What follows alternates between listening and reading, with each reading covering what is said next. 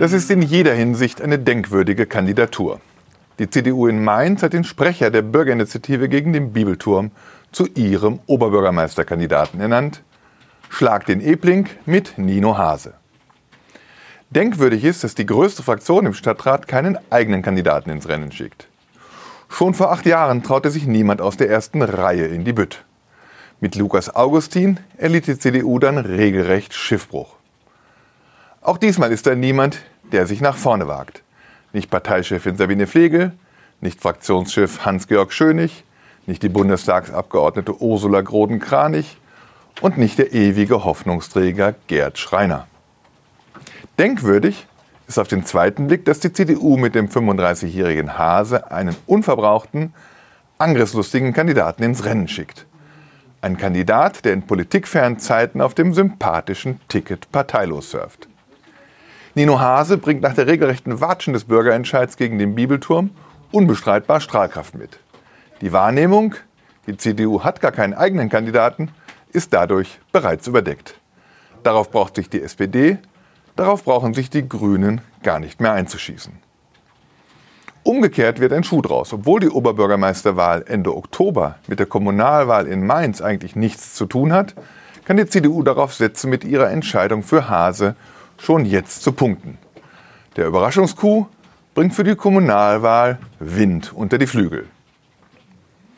Denkwürdig ist allerdings auch, dass die größte kommunalpolitische Kraft in Mainz mit dem Feuer des Populismus spielt.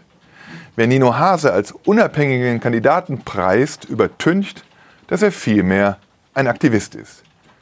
Der Mann kann mobilisieren. In seiner kurzen Vorstellung hat er auch schon zu erkennen gegeben, wogegen er mobilisieren will. Ausbau des Straßenbahnnetzes in Mainz, planlose Geldverschwendung. Sanierung des Rathauses, planlose Geldverschwendung.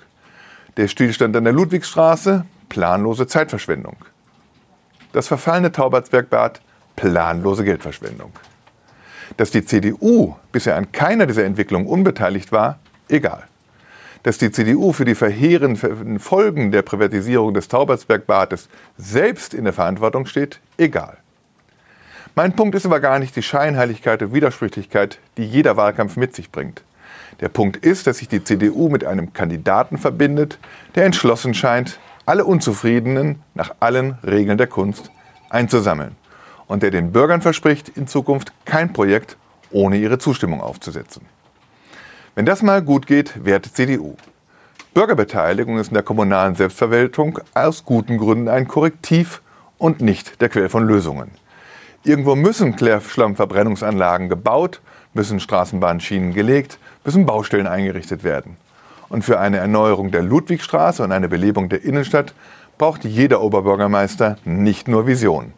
Er muss auch willige Immobilienbesitzer und investitionsbereite Bauträger finden.